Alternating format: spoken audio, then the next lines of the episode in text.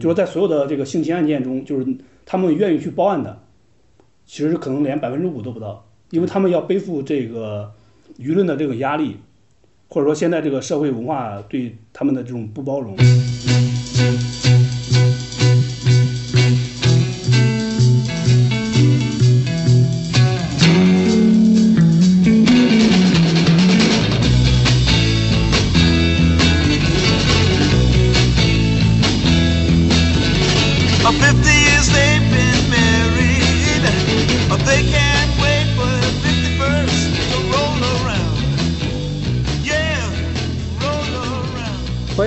收听正风 Talking，我是今天的主持人岁月。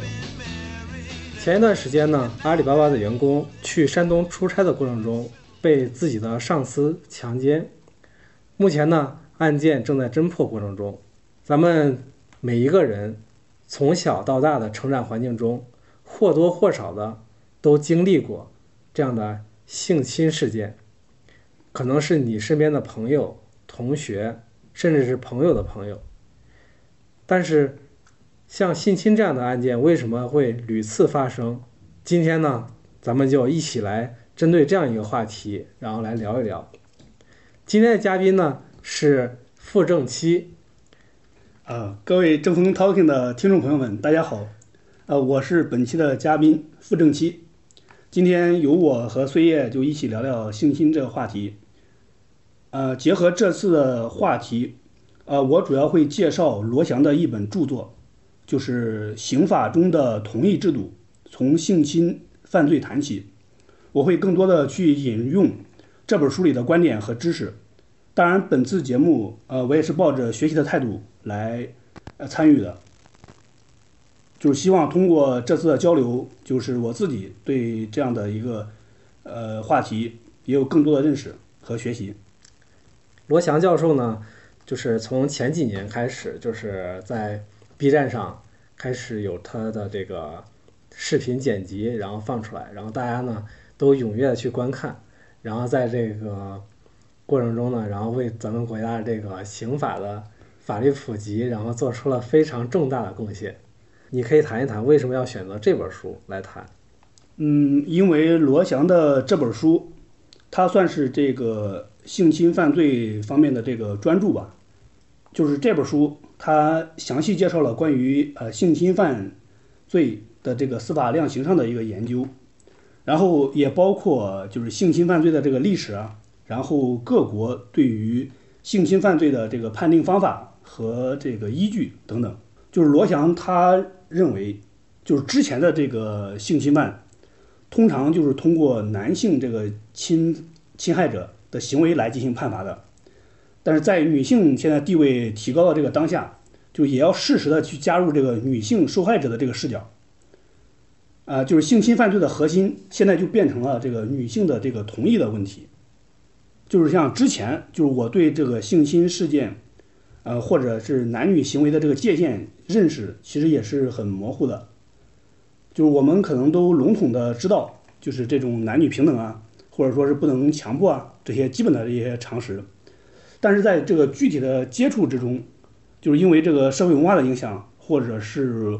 我们自己无意的或者是有意的，都会都会做一些就是违背女性意愿的一些行为，或者是一些强迫的行为。那么就是通过罗翔的这本书，就是我们可以对呃法律知识有一定的了解之后，我们可能会知道，其实就是很多男性的这个行为，它不仅是道德上的问题，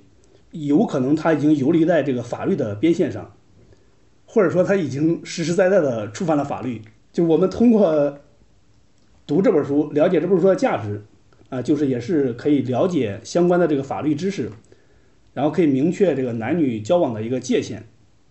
呃，那么在聊这个性侵话题之前，呃，我我也知道，就是岁月他之前对这个女权这方面还是比较关注的，他也举办过一些女权的这个读书会，也参与过这个女权这个事件，所以我想先让呃岁月来聊一聊，就是他了解到的一些现在这个女性的一个处境啊，或者说现在社会女性的一个地位。呃，还有这个当下女权的一些动向和观点吧，大概可以聊一聊，因为这跟这个性侵可能也都是密切相关的。嗯，我以前上大学的时候呢，是出于热心吧，然后参加过很多的这种社团，然后在社会上呢也参加了一些 NGO 的活动，然后在这个过程中呢，就接触到了一些关于边缘人士啊，或者是一些其他的一些弱势群体的这样一些维权和保护这样的一些活动，在这个过程中就接触到了一些关于性侵方面的事件。然后从中呢，就是了解到了，就是普通女性，然后在自己的生活过程中，所可能接触到的这样或那样的一些危险。嗯，现在大家都知道，就是很多的女性，然后受受到高等教育，然后到城市里边成为中产，甚至是成为女强人，然后她们在网络和媒体上发声，然后要求女性独立。但是呢，更多的是一些普通人，然后普通的女性，她们的这个生活状态呢，其实，在改善上来说进步不大，同时呢，在思维方面依然是停滞不前的，可以这么说。那么，你觉得这个现在这个女权的一些观观点，就是你可以介绍关于女权的有些哪些书，或者说他们现在的一些一些诉求？现在对于女权主义，特别是从事女权主义活动的相关人士来说，他们的诉求其实很简单，就是要做到真正的男女平等。当然了，其中也有一部分女性，她们在要求，就是能够获得更多的特权。所以呢，现在网络上有很多人去批判她们，然后称她们为田园女权。但是呢，真正的女权主义者，或者是那些女权斗士们，他们所主张的就是实现男人和女人在权利、思想等等各个方面都是一个平等的状态。那我们现在的话，聊一下就是咱们经历过的一些，或者是听说过的这些性骚扰的案件，或者是性侵的这种事件吧。呃，正如岁月刚才说的，就是我们在成长的过程中，也都会或多或少的经历，或者说听闻关于性侵的这些事件嘛。因为这种事情其实还是挺普遍的吧。就是我个人的经历中，我听说或者了解过的一些呃事件。我之前有一个女性朋友，呃，她跟我说过，就是她在十岁的时候就呃被强奸过。她当时应该是在农村的这个家里边。我认识她的时候，我们都大学毕业了嘛。呃，他的这个事情也过去非常多年了。就但是跟他的这个接触的过程中，就是我还是能感受到，就这个事情其实对他的造成的影响，呃，特别是就是小时候这样的事情的这种遭遇，影响可能还是挺大的。呃，就从我见他的第一面的时候吧，我就感觉他的外表虽然还是挺活泼的，呃，但是就能感受到他这个内心就还是有些忧郁吧。就从外表就能感受到，好像他是经历过一些什么事儿一样，就这种感觉。就我想，可能这还这就是他经历过的这种事情，给他造成了一个心理的一个烙印吧。这是从直观的一个感受上，就是能感受到这样的不同。呃，就是我刚踏入工作，工作之后，就是也有过一些这样的，就是听闻一些这样的经历吧。就像，呃，我刚工作的时候听那个同事说，就是我们之前的老板，就是有老板就会跟个别同事、女同事提，就是说想让他们啊当他的小女朋友，就是因为这样的一个要求，嗯，我有两个同事还辞职了。可能这个就算是职场上的这种呃性骚扰这么严重，啊、是的，哎，让我想到前几年的那个雷闯案了。然后当年也是以那个工作的名义，然后拉着女生，然后去就是一些比较偏远的地方，然后住同一间屋子，然后晚上做一些什么事情。呃，因为雷创它是公益圈的事情嘛，对，对公益圈可能大多数人来说，就是有些人可能还不太了解吧，因为它可能算是一个小众的圈子，是吧？对。但是雷闯，还有还有几个吧，都算是公益圈的一个大佬级的这种人物，他们好像那时候都犯了事儿，对，都有这种一个是反正是不正当的跟女性发生关系，然后或者说是违背他们意愿发生的这种行为，哎，当时也闹得很厉害。除了这些之后爆出来之外，还知道一些就是那些没有爆出来的，反正非常多。那是啊，就是能能爆出来。对这个罗罗翔他书里边也说了，就是说能爆出来就有这些女性受害者报案的，其实是占非常小一部分的，可能连百分之五都不到。就是在所有的这个性侵案件中，就是他们愿意去报案的，其实可能连百分之五都不到，因为他们要背负这个舆论的这个压力，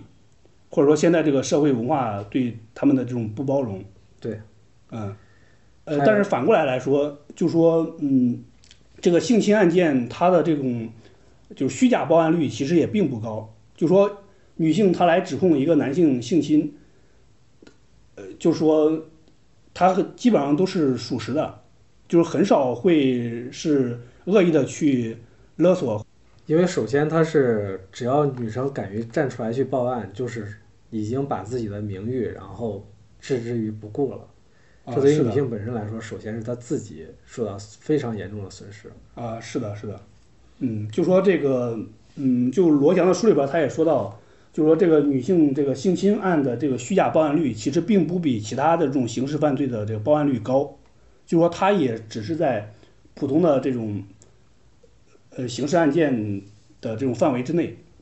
就并没有很多的这种诬告，大多数都是基于事实的一个一个报案。你刚才还说到了一点，然后让我想到了韩寒曾经说过的一句话，就是一个女生只要愿意出来跟你吃饭或者看电影，就代表呢她愿意跟你上床发生关系。然后这个话你怎么去理解呢？啊，对，韩寒的这个，这是他接受的一次采访时说的。他这样的说，其实当时我也有过了解吧。就是韩寒他这样的一个表述，其实本身我觉得是没有什么问题吧，因为就是男性呃在对一些事情进行这个预判，就本身其实是没有什么问题的。呃，但是可能会传达出来一种误解，就是说呃一块儿吃了饭，然后看了电影，然后你就可以就是正当性的对他进行这个亲密的这种关系，而不用经他同意。呃，他如果是反抗的话，也可能只是象征性的这种反抗，因为就是你已经判断了，就是他内心中这这种是默许的这种意向。啊、但是如果你要是以这样的想法去理解韩寒的话的话，去揣摩这个女性的意思，那么可能就是有风险的，因为在这个两性行为之中啊，就是不能以这个男性的自以为呃作为这个标准，而应该是以女性的这种表态作为判断的这个标准。啊、这里就谈到了这个罗翔在书里边所说的这个不等于不的这种原则，就是我们对刑这种性侵的这种刑事案件的这种判罚，它的一个呃原则性的这种这种标准。什么是不等于不？就是根据我们现在的这种社会文化，就是不排除很多女性她有这种欲迎还拒的这种心理，就是或者说就是言语上的拒绝，以显示自己很矜持。呃，还有些人就会认为，就是女女女性她说不，其实就是想要，嗯，或者说他们根本不知道自己想要什么，有这样的这种观点吗？但是现在不是从小到大，然后在宿舍的夜谈会里边，然后那个时候就说过很多关于，哎呀，女生一矜持，然后你只要主动，只要男生主动一点儿，可以成功上垒之类的，导致就是至少啊，就是我所理解的很多男生都有这样的，就是不就等于是这样一个观点。呃，对呀、那是啊，所以这样在刑法的这种刑事的这种判罚中，就不能去赞同这样的观点，因为你这就是罗翔所提到的，他为什么要要要提到，就是说他要提到这个不等于不的这种原则呢？因为这就是为了保护这个女性的这种性自治权，你必须去认可女性言语上说的这种不，就是法律上你也必须要尊重女性言语上的这种拒绝权。他说了不，他就是不同意。就我们必须要尊重女性这种言语的这种表达，而不能是以男性的这种标准来自以为的，呃，女性是什么意思，我就去就这样认为，这样是就是不是不是不合适的，或者这样是对女性的这种，或者说会很容易造成对女性的这种伤害，或者说侵犯，是违背女性意愿的。就很多这种熟人之间的这种性行为，或者说他被认定为性侵犯，可能都是有这方面的这种社会文化的这种影响。也就是说，当女女方然后没有明确表示自己，或者是表示自己不愿意的时候，男方还认为他只是在矜持，但其实还是愿意的，从而导致了很多人就是继续的去对女方做这些事情。对，不排除这样的这种行为，就是可能很多场景上，或者说在一部分场景上，女生的这种呃呃故作矜持啊，可能是确实是存在的，或者说她她就是要以以这种拒绝来让男士更加的上心，或者说更加的就是提起兴趣。但是就说罗翔他所说的这种呃刑法中的这种同意原则，就说我们在性行为之中，就是一定要尊重女性的这种言语上的这种，我们就要通过女性这种言语上的这种表述来认定她个人的这种态度，因为这是女性的这种言语上的这种拒绝权，就是她既然说了话，我们就要按照这样的这种行为来认定。针对于这个就是不等于不这样一个原则哈，其实还有一些性侵呐、强奸啊，它完全就是基于违背女性的这样一个意愿。比如说最近出现的这样一个阿里巴巴女员工，然后在山东出差过程中，然后被自己的上司然后性侵这样一个案件，而且呢，这个整个案件的这个过程，据这个被害人反映，然后上次呢。先后四次，然后进入他的房间，对他实施这个侵害，同时在这个就是晚上吃饭的时候，还特意强调了，然后他作为一个美女出现在这个宴席上，然后来取悦他的客户。目前呢，这个案子还在调查中。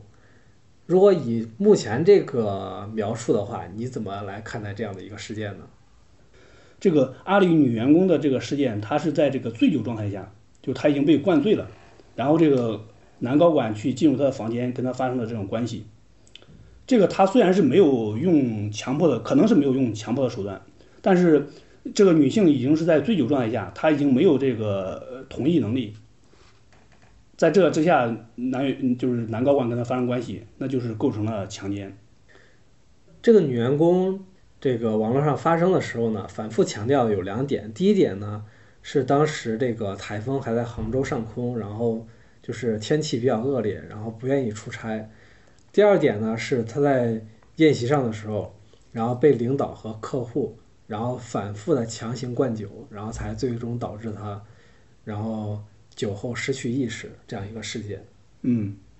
他他的这些客户可能对他有这种猥亵行为吧，因为可能在公众场合，一个是在他醉酒状态下对他动手动脚，而且其他的一一起吃饭的这个客户啊，他们对他进行灌酒，可能这些是客户已经预感到他可能将要这个女这女员工将要被侵犯或者有侵犯的危险，但是还一意的给他灌酒，确实是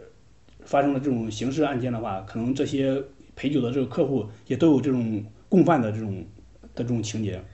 罗老师在他的这个刑法刑法课的这个视频里边呢，也曾经提到过相似的例子，在那个一就是饭局里边，如果大家一起向某一个女性灌酒，然后最后呢导致她被强奸，然后这个强行灌酒的所有人呢都会以这个胁从犯的这样一个名义，然后可以起诉他们。哦，是的，呃，那那这点我还想延伸一点，当然是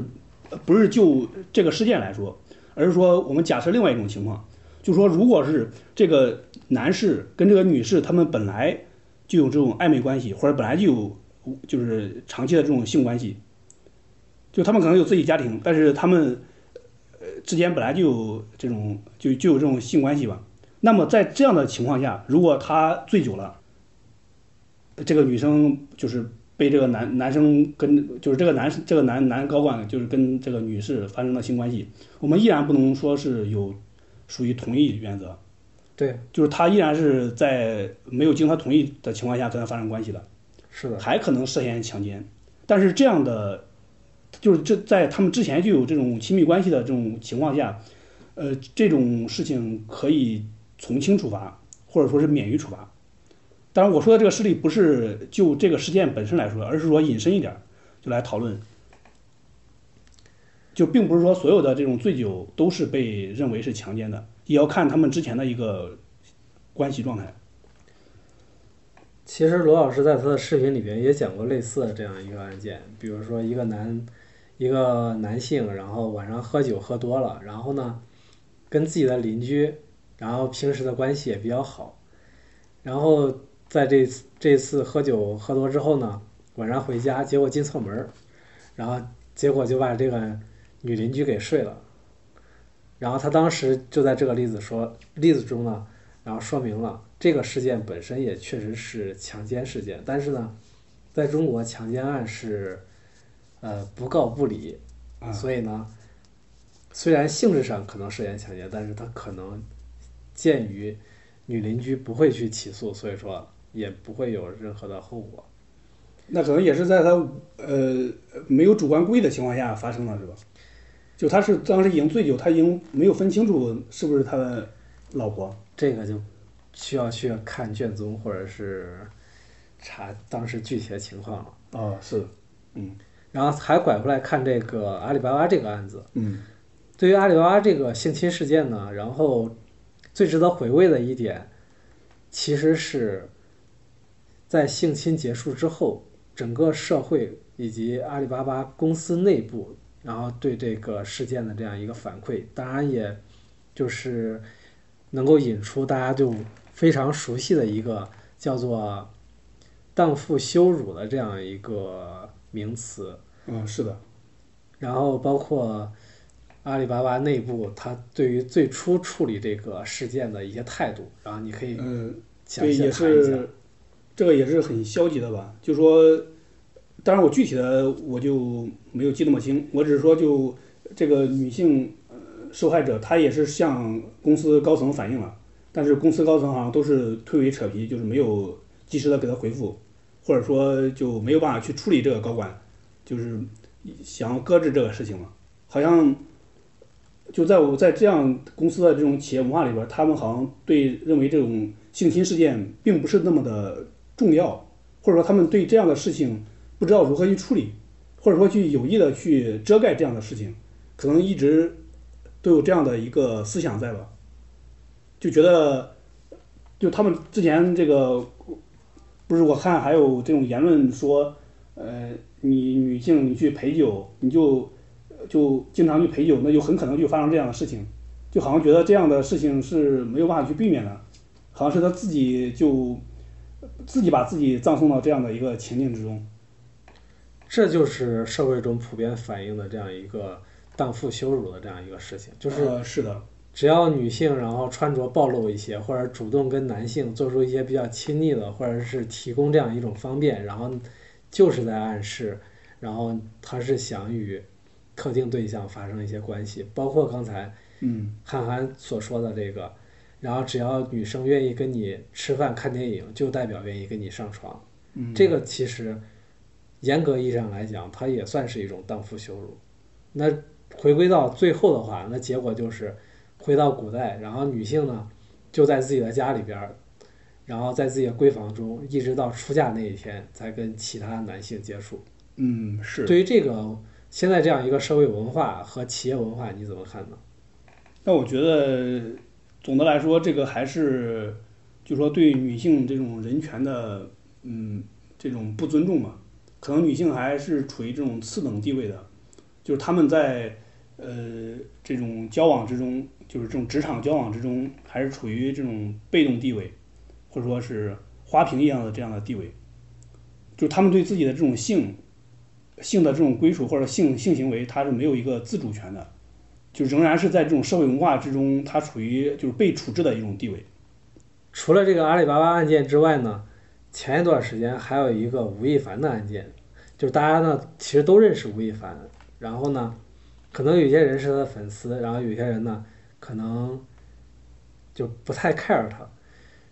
然后吴亦凡这个事件呢，然后来来回回扯皮了很长时间，而且呢，到目前为止也有了一一定的结果，已经被这个公安机关批捕了，被批捕了，是的。但是还没有最终来就是宣判。嗯对于吴亦凡的这个事件的话，你是怎么看呢？当然，我觉得就是就是根据现在这个就是朝阳警方的这个案情的通报，因为这个吴某凡他的这个性侵的这个性侵犯的这个事实好像并不是特别的明晰。呃，因为这个女士她也已经十八了，就是她当时是否是醉酒，好像这个通报上面也没有说的太清楚，而且是否是被强迫的，这个也还需要再认定吧。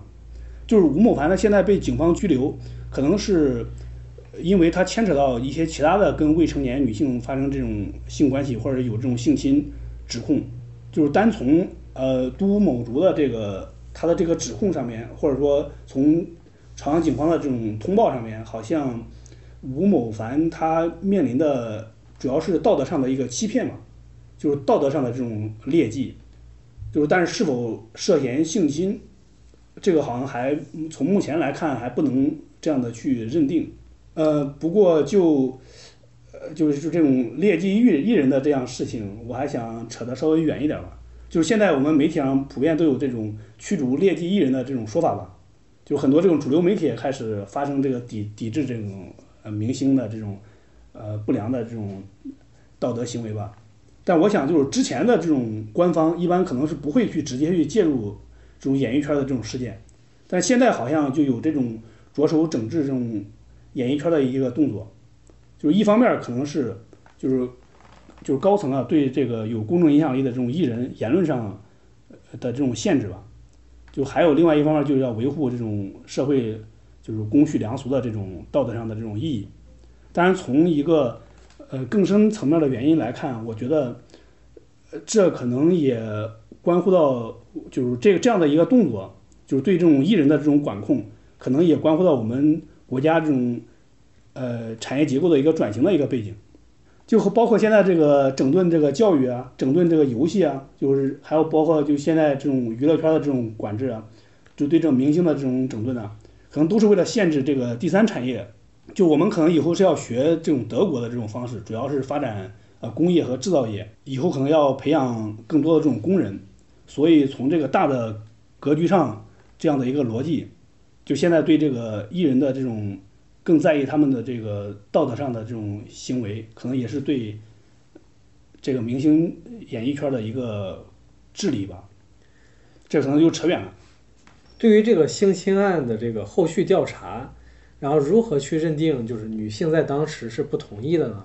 呃，说这个阿里员工的这个事件嘛，他是在这种醉酒状态下，他肯定是没有同意能力的吧，这就涉嫌性侵犯，这个是比较明晰的吧，这种认定。是的，但如果女性是在这种清醒状态下，她发生了关系，那么事后怎么去认定她呢？就事后如果女性说，呃，我当时没同意，那就被认定为不同意了吗？好像也不是这样吧。那要这样的话，那岂不是没有人敢？对呀、那那这样好像就对这个男性又都所有的男性都构成了威胁，是吧？那么所以，呃，所以就罗翔他在书里边他就说到了，就我们现在这个关于性侵犯的呃这种刑法上的这种演进，他就说到一个观点，就说女性在被侵犯中其实是也需要有合理的反抗的，这点是非常重要。就说女性，就说如果她在性侵犯时候，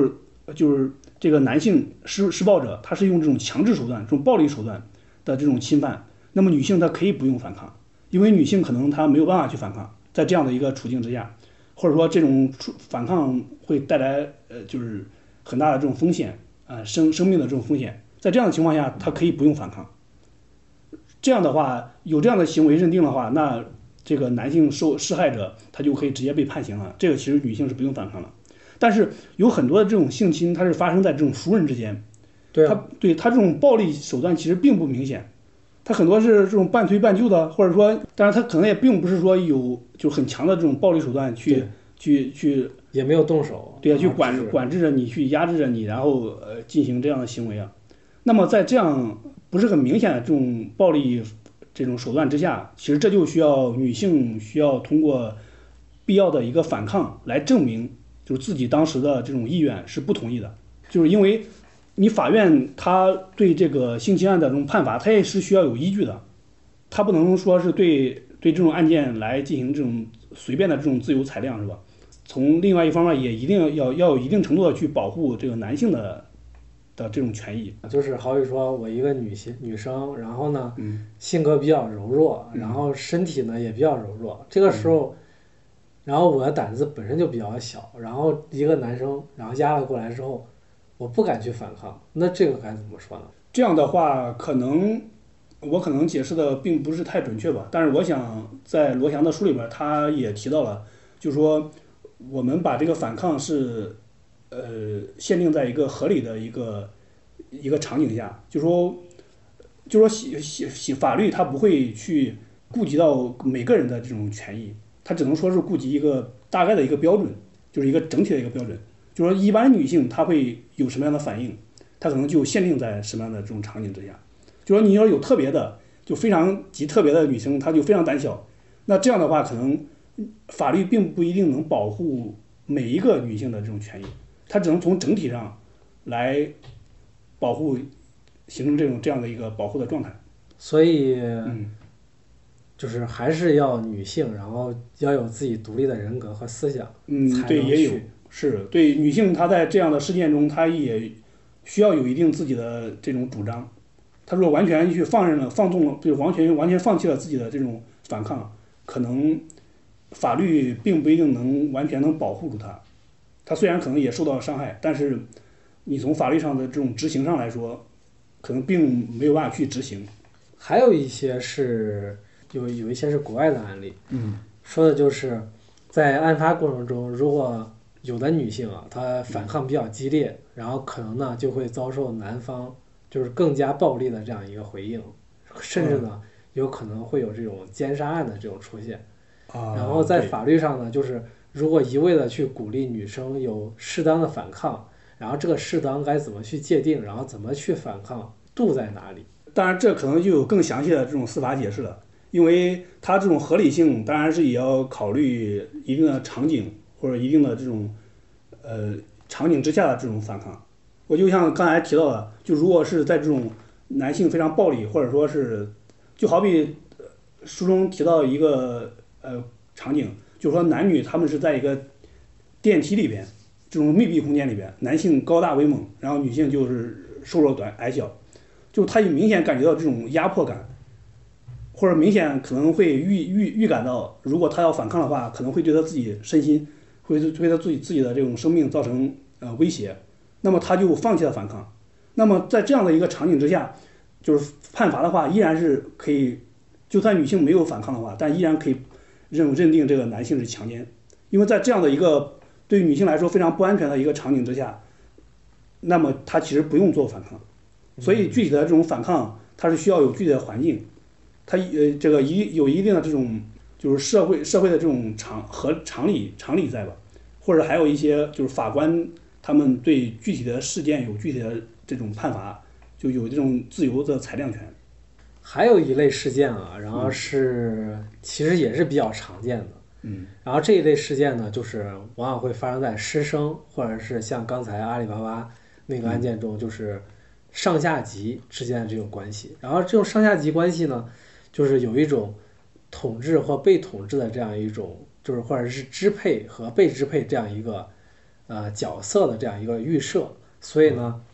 在公司里边，就包括你刚才在这个节目刚开始的时候说到，就是你的公司，然后出现了上级和自己的员工。嗯。然后包括就是比较常见的，在学校里边，然后那个老师跟自己的学生，像前几年一个比较著名的案件，林奕涵的自杀案，嗯。然后他在自己的这个小说里边呢，就详细的去描述了自己的老师，然后从初中开始，然后怎么一步一步的控制他，然后反复的对他进行强奸、性侵以及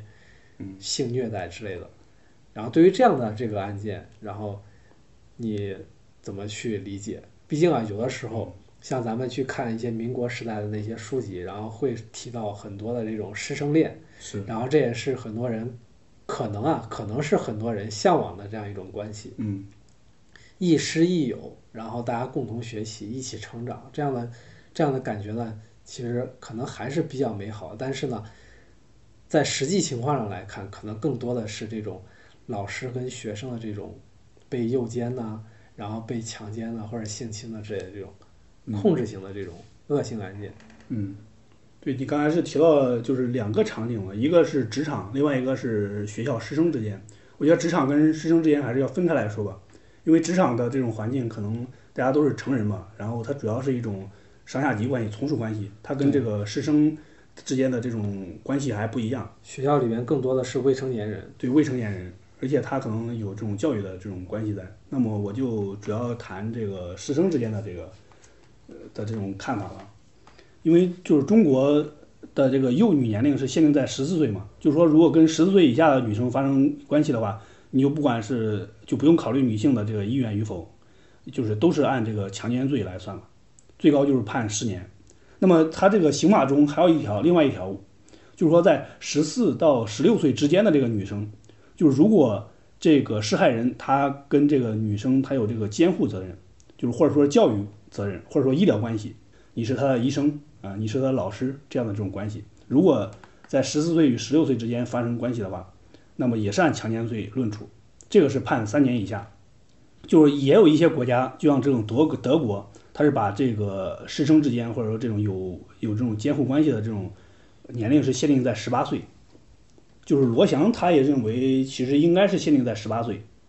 就因为十十四岁以下是算强奸嘛，为什么十四岁以上的这个年龄段也要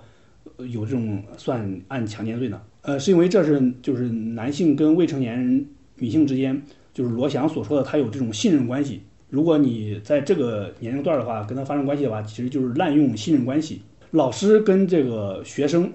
他是一种不平等的关系。老师对学生有这种教育教育的这种责任在，教育的这种关系在，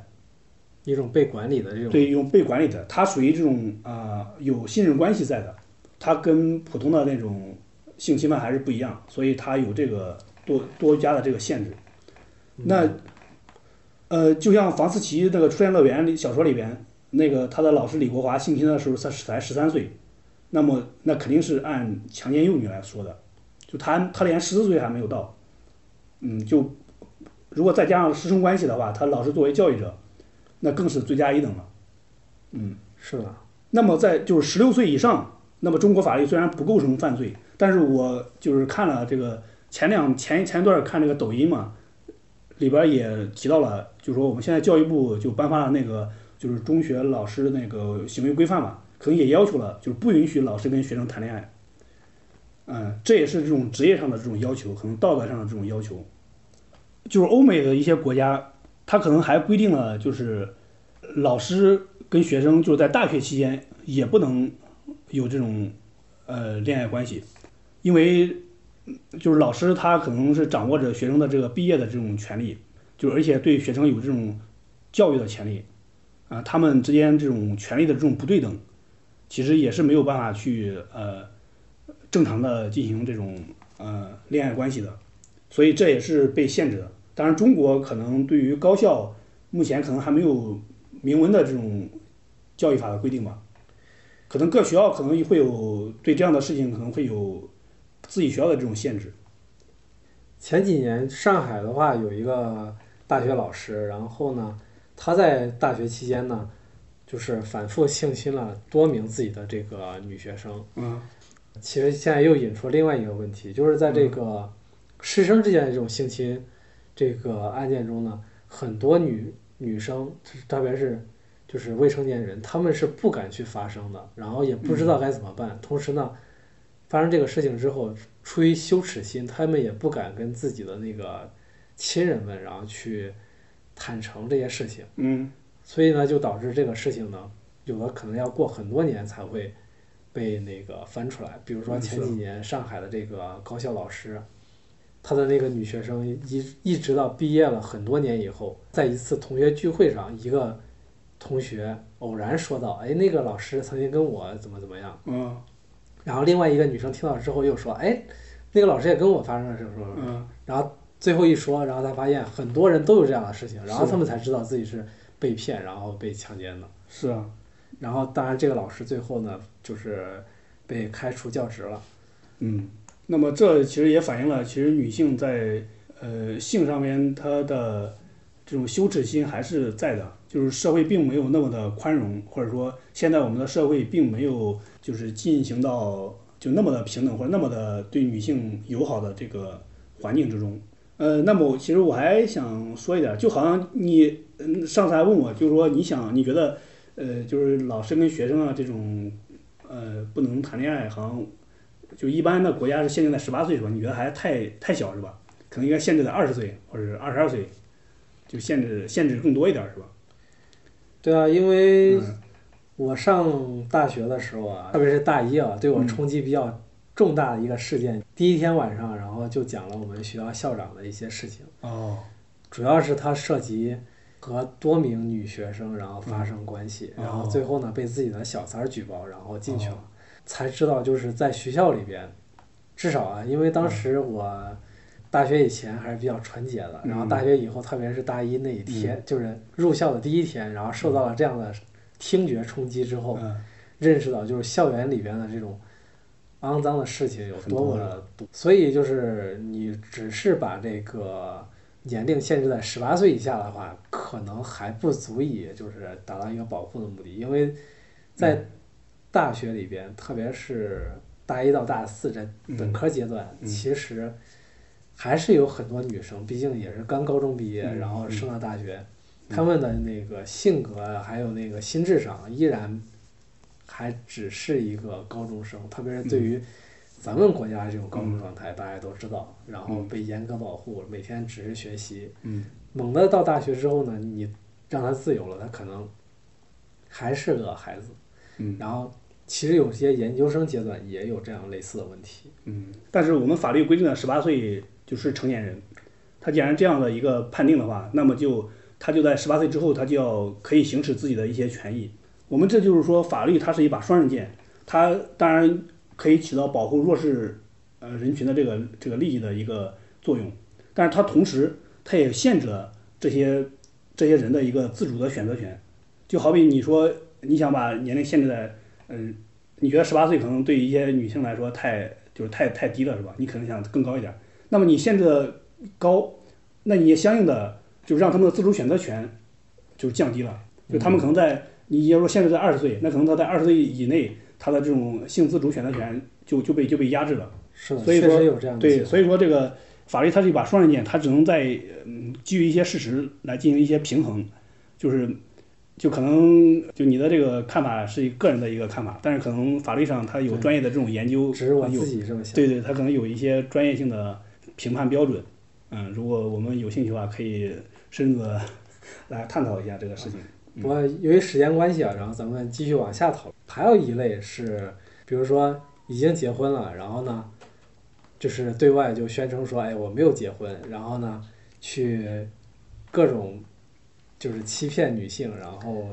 说，哎，你当我女朋友吧，我还是单身，什么什么的，嗯或者说是冒充自己是有钱人，但实际上呢自己并没有什么太多的钱，或者呢是以就是结婚然后为这个就是许诺，因为有的女性呢可能就是比较着急结婚呢，或者是由于自己家里边儿这个压力啊什么的，然后可能导致她可能比较急，然后呢去欺骗女性的感情，然后呢跟她发生关系，然后这个呢算不算是一种诱奸呢？呃，是，那我们身边可能也发生过这样的事情嘛。就像前一段肯定，就我们读书圈儿不也有这样的事情嘛？就嗯这之后还征集就举报嘛，看有没有女生在读书会活动中受到这样的欺骗嘛。当然，肯定也有女生站出来说，就是有些活动的负责人嘛，他就是有这种已经已婚嘛，他就冒充单身，就跟这些女生发生关系吧。嗯，嗯在这个判断上来说，怎么来判定什么是诱奸，什么不是诱奸呢？嗯，这个诱奸好像现在这个法律是取消了，就没有说诱奸，就还是说你要不就是强奸，要不就是呃不强奸嘛，可能啊，这诱奸可能是我们也口头上的一种表述。当然就，哦你的意思就是说是不是犯罪是吧？或者对对，呃是不是涉嫌犯罪？那这个行为其实就像罗翔书里边的这个他的一个描述吧，其实在大多数国家里边认为这种就是欺骗欺骗发生的这种性关系他其实他一般是不构成犯罪的，他只能说是在道德上是有问题。就是根据罗翔书里边他的一个观点，他就说，呃，因为你像就像两个人在浪漫的这种爱情之中，他也是掺杂着各种欺骗，各种的这种描述，就而且很多人进行这个欺骗，他是为了博得对方的这个好感，啊、他也充斥了这各种各样的这种欺骗和许诺。那么如果是已婚的这种冒充单身，他呃欺骗这个女性发生关系，其实他在法律上也是很难去界定他。就说这个女性和这个已婚男发生关系，他的动机，他是是因为是取决于这个男方对他的欺骗吗？是因为男方他说他自己单身，所以这个女生愿意跟他发生关系吗？可能并不是只是因为这个动机，可能是因为这个男性的这个魅力或者他财力的一些原因。对我刚刚还在想到啊，这冒充有钱人，那万一他真是有钱人呢？那嗯，反正就说你女生愿意跟他去发生关系，可能并不是因为他隐瞒自己已婚这个原因，他可能有多方面的其他的原因。所以，嗯，关于欺骗这个行为，只能女性自己去去辨别、去分辨。就刑法其实不应该过多的去干预，他只能去惩罚那些就是最严重的这种欺骗的一一些行为。就我们可以在道德上谴责，但是在行为上，其实刑法一个是很难去干预，或者说也不应该去更多的去干预。那咱们再来聊一下最后一个问题吧。最后一个问题就是，呃，在刑法上啊，就是或者在这个性侵案件中，然后经常会有，就是听到一个词叫性侵终止，或者是侵害未遂，嗯、这个到底是什么意思？然后之间到底有什么区别呢？侵害终止，那说的就是他在呃侵侵犯的这个过程中，然后就停止了，是吧？就罗翔他对这个呃性侵未遂或性侵终止的他的这个判定，他就看就是否有这种良心的这种发现，或者说是对正义合法性的这种回归吧。你看，就根据罗翔这个书里边举的一个例子，就是有一个男的，他不是雇佣了一个钟点工，可能为为了让给他打扫卫生嘛。这个钟点工来之后，他看到他就是又年轻貌美。所以就把他给按倒在床上啊、就准备对他实行这个，呃，这个奸淫嘛。然后钟点工就跟他周旋，就说让他先去洗澡，啊、等到你洗完澡，我们再再再发生这个关系嘛。这个男子就去洗澡了，然后洗澡的时候，这个洗澡的时候，这个这个女生就跑了，就趁机跑了，然后报警。那么这个案件，它就可以定义为它是这个性侵未遂，它并不能说是性侵终止，虽然他没有完成嘛，但是因为